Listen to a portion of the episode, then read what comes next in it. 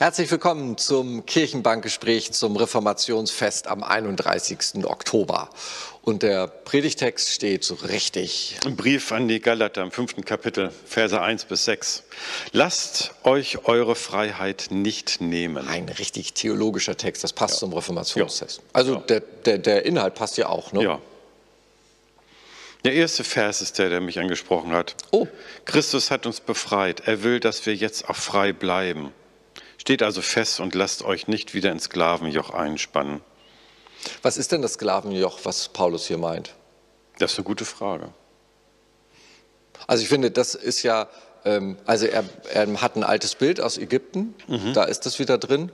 Ähm, ich finde, man, wenn man jetzt so eine Sonntagspredigt macht, dann muss man erstmal erklären, was ist das Sklavenjoch, was Paulus meint mhm. und was ist unser Sklavenjoch, was wir heute tragen. Mhm. Was Paulus meint, ist ja klar, dieses, äh, diese alte Frage der ersten Christen, muss ich erst so wie Jesus und die ersten Jünger Jude sein, um dann befreit ein Christ zu sein? Also muss ich erst unter das jüdische Gesetz mit all seinen 300, 613g und Verboten leben. Das mache ich sozusagen deutlich, indem ich mich beschneiden lasse. Wir bleiben jetzt mal nur bei den Männern, ähm, so wie das damals so war. Ähm, und kann ich sozusagen, nachdem ich mich erst unter das jüdische Gesetz gestellt habe mit seinen Geboten, dann befreit werden durch den Glaube an Jesus Christus. Und Paulus sagt hier, nee, nee, nee, nee, dann, dann habt ihr was Grundsätzliches miss, äh, nicht verstanden. Äh, mhm. Ihr müsst nicht erst unter dieses Sklavenjoch der Geh- mhm. und Verbote und des jüdischen ähm, Glaubens, sondern Christus hat euch gleich befreit. Und das, und das war eine grundsätzliche Sache, dass deswegen nämlich auch dann ja das Christentum in alle Welt ging, auch zu den ganzen Menschen, die nicht Juden waren. Das ist eigentlich hier so mhm, okay. der der Punkt. Aber deswegen wäre jetzt für uns heute die Frage, was ist unser Sklavenjoch, unter das wir uns stellen und vergessen, dass Christus uns befreit hat.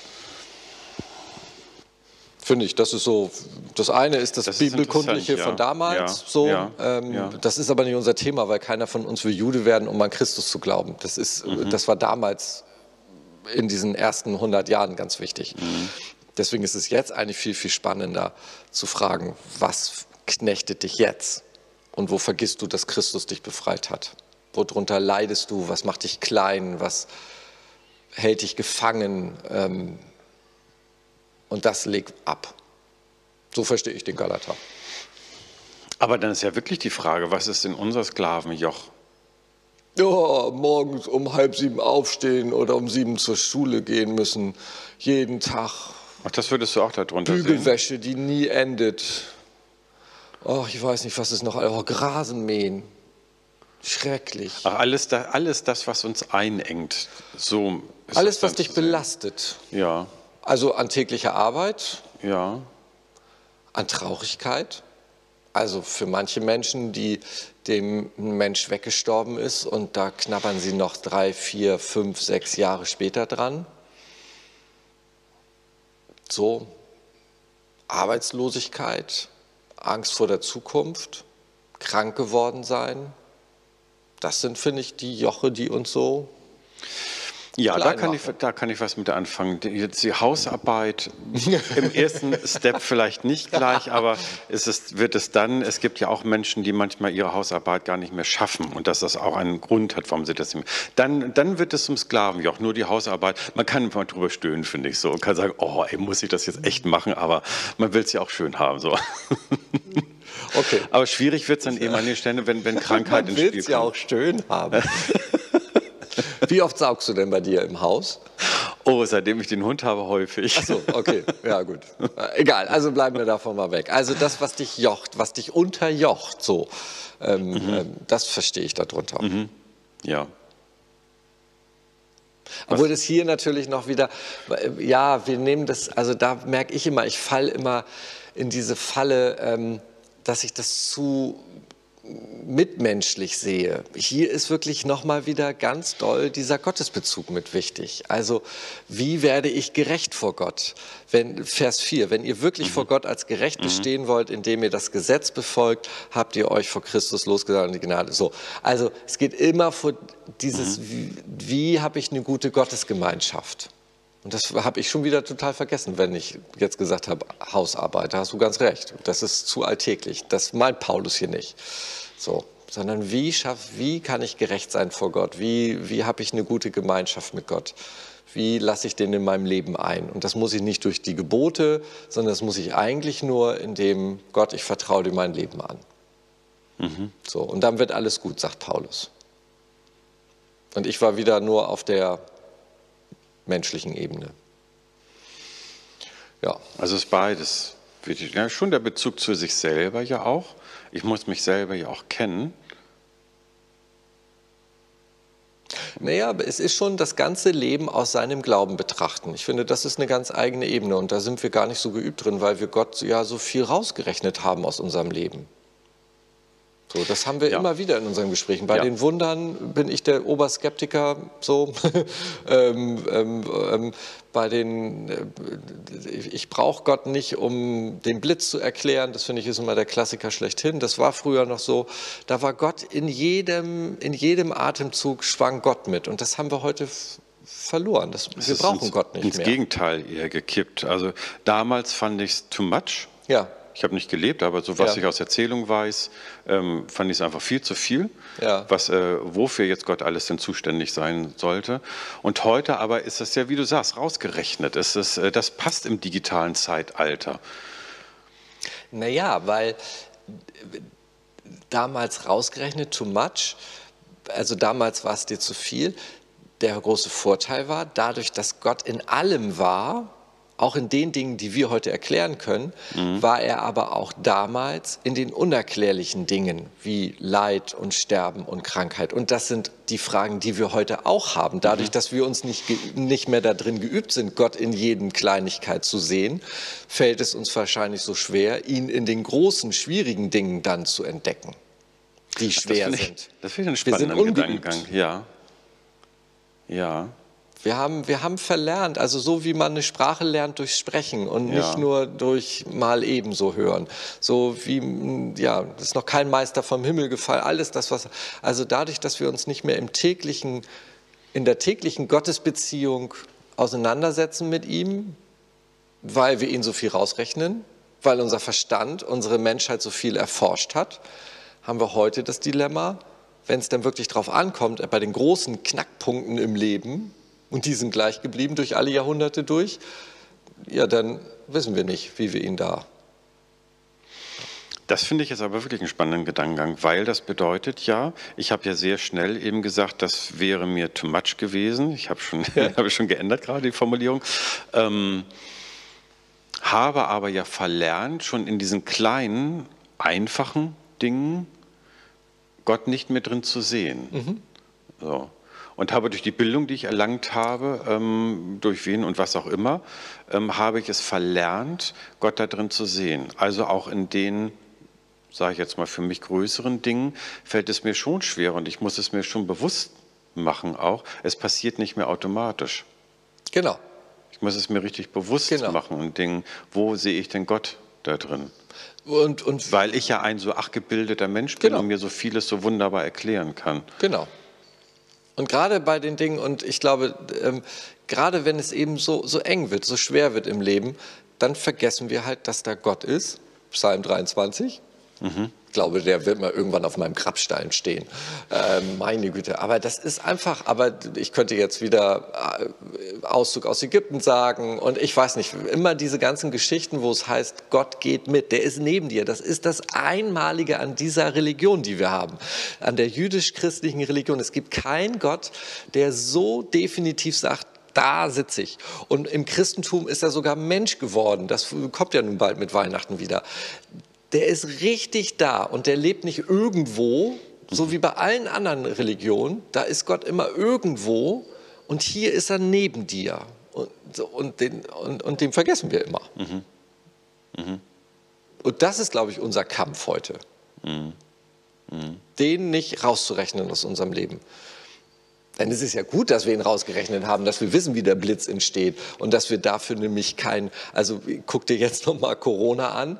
Im Mittelalter, als die Pest kam oder so, da wurden gleich wieder die Juden für verantwortlich gemacht, weil man musste irgendeinen Schuldigen finden ähm, und dann gab es wieder die nächsten Judenpogrome in den Städten, weil, weil irgendeiner musste ja schuld sein an dieser Pest. Mhm. So, heute wissen wir, dass wir an Corona, dass da kein, so das hat auch einen Vorteil, dass wir dadurch den Aberglauben verloren mhm. haben. Mhm. Aber dennoch, wie ist das bei Ihnen? Spielt bei Ihnen Gott eine Rolle in den schwierigen wie in den kleinen Fällen?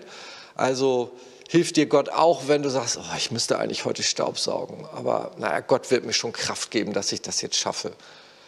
Hört sich doch schon lächerlich an, wenn ich das sage, aber vielleicht ist das eine gute Übung bei den Kleinigkeiten. Nach dem, was wir jetzt gesprochen haben, habe ich ja eingangs gesagt, na, das nicht, aber ähm, ich muss es direkt einfach mal ausprobieren, ob es sich eigentlich lächerlich anfühlt. Also ich habe ja auch meine Momente, wo ich denke, alter Schwede, das will ich jetzt überhaupt nicht machen, aber ich, es muss gemacht werden. Naja, oder wir, wir sitzen jetzt hier in der Kirche, sonnendurchflutet, die Sonne scheint gerade mhm. ähm, und man geht raus und sagt, was für ein schöner Tag. Mann, haben wir aber Glück, oder? Guck mal, keine Wolke am Himmel, das ist aber ein schöner Tag. Oder man sagt, boah Gott, ich danke dir für diesen Sonnenschein, für diesen Tag. So, und das kenne ich zum Beispiel von den älteren Menschen, wie ich früher in, in Schönningstedt-Uhr, da habe ich Seniorenarbeit begleitet mit. Und das ist etwas, das wäre ein Wort original aus dem damaligen Seniorenkreis gewesen. Die älteren Frauen, die dort saßen, die da war das immer irgendwie Thema. Und das war auch das, was mich immer so berührt hat. Das fand ich so faszinierend, dass die ganz viel von Gott geredet haben, dass der Gott im Alltag auch immer noch ja. da war. Vielleicht ist das eine, also ich muss mir das auch mal vornehmen, mal wirklich jeden Tag einmal, einmal an Gott zu denken, also mit dir, Gott, das ist das Gebet. Also einmal mit Gott, wenn ich sage, Gott, ich danke dir für diesen Tag, dann ist das ein Gebet, dann ist das ein Dankgebet. Mhm. So, ähm, also einmal am Tag mit ihm zu schnacken. Mhm. Obwohl, wenn ich so überlege, doch, schnacken tue ich schon eigentlich fast jeden Tag mit ihm, oder? Was soll ich jetzt sagen? Ich bin Nein, aber äh, nee, also schon. Aber, aber das ist irgendwie anders. Das sind immer gleich so ähm, Diskussionsdeckchen und Erdbeertee-Gespräche mit Gott. Also immer irgendwelche Sachen, die man mit ihm aushandelt. Aber nur einfach so mal sozusagen, ich danke dir für diesen Tag oder ich freue mich ähm, über das oder ich danke dir dafür. Vielleicht ist das echt mal eine Übung. Jeden Tag. Wir können ja mal nächste Woche uns, uns, uns treffen und dann sagen, wie war es denn letztes Mal? mal gucken, ob wir dann nächstes Mal noch dran denken. Ähm, ja. Schöne Idee, ja. Ja, wo kommt es vor? Das ist die Frage, ja. Ich meine, jetzt, wenn wir jetzt ähm, wieder mal äh, gut lutherisch zum Reformationsfest sein wollen, der letzte Satz, ne? Ähm, es zählt nur der vertrauende Glaube, der sich in tätiger Liebe auswirkt. Da sind wir dann wieder beim beim Törtchenessen, das ist der zweite Teil, und eben der vertrauende Glaube ist gegen das Gesetz und gegen die, du kannst dir das erarbeiten. So. Also an Gott glauben heißt erstmal, ihm jeden Tag für den Tag zu danken und für den Sonnenaufgang und abends daran zu denken oder ihm zu danken für das, was dir geschenkt wurde. Und wenn du so lebst, dann sagt Paulus, dann bist du so voll von Freude und Dankbarkeit und Gottvertrauen, dass du dann auch auf den Nächsten zugehst und für den was Gutes tust. Punkt. Mhm. So einfach kann Glaube sein. Mhm. Vielleicht ist er auch so einfach. Ich weiß gar nicht, warum machen wir eigentlich Kirchenbankgespräche und reden da so viel drüber. Es ist doch Weil eigentlich, es eigentlich so viel so einfach, einfach ist. so einfach ja. ist das. Ja, aber wir machen es uns ja auch nicht so einfach damit. Es ist auch nicht einfach immer. Das ist mal schön, dass es auch immer einfach ist. Manchmal ist es nicht einfach. Letzten Sonntag hatten wir gerade einen Text, der war nicht so einfach. Was, was war letzten Sonntag? In der Brief. Ähm, ähm, nee, war das Salomo? Salomo. Nein, der war vorherigen Sonntag. Ich weiß es jetzt gerade nicht. Ich weiß nur, dass er nicht leicht war. ich habe her. schon verdrängt jetzt. schon so lange her. Ach Mensch, zu, nee, aber da war das doch, da war das doch mit dem, mit dem eindeutigen Bekennen. Das ist ja das genau, äh, wo Jesus Streit bringt und nicht Friede. Richtig. Genau, da war genau. das. Und da ist es, das ist genau ja. das gleiche wie hier. Ja. Bloß ein bisschen piesiger. Also dank Gott für den Tag und entdecke ihn in deinem täglichen Leben. Und das ist doch interessant, finde ich jetzt mal, dass es mir war es nicht per sofort präsent, wann das denn eigentlich so vorkommt, muss ich schon direkt schmunzeln. Wir haben einen Kalender mit irischen Segenswünschen auf dem Tisch stehen, 365, ja. also für jeden Tag ein. Und oft lesen wir uns den morgens vor beim Frühstück. Mhm. So, das ist ja schon ein Dankgebet. Und wir lieben es, das zu machen. Ja. Ein schönes Bild, ein netter Spruch dazu, also nett von im Sinne von wirklich schön. Ähm, das ist schon mal ein guter Start. Die, die, die Losung, ganz viele lesen die ja. Losung für jeden Tag. Ja. Von den Herrenhuter Bruderschaft. Ja. Auf unserer Internetseite haben wir den Steht ja auch, haben ja ganz mhm. viele. Ich glaube, mhm. du auf deiner Jugendseite mhm. hast ihn auch verlinkt. Auch. Mhm. Also, damit kann man auch immer wieder drauf gucken auf mhm. den Tag und Gott mitnehmen mhm. in der Hosentasche. Tja. So es geht doch heute einfach. zum Reformationsfest. Zum Reformationsfest. Mehr brauchen wir nicht sagen. Nee. Dann geh mit dem Segen Gottes in diese Woche und versuch ihn jeden Tag wieder neu zu entdecken und ihn einzulassen in dein Leben. Gott segne dich und behüte dich. Gott lass leuchten sein Angesicht über dir und sei dir gnädig. Gott erhebe sein Angesicht auf dich und schenke dir seinen Frieden. So segne dich, Gott Vater, Sohn und Heiliger Geist. Amen. Amen.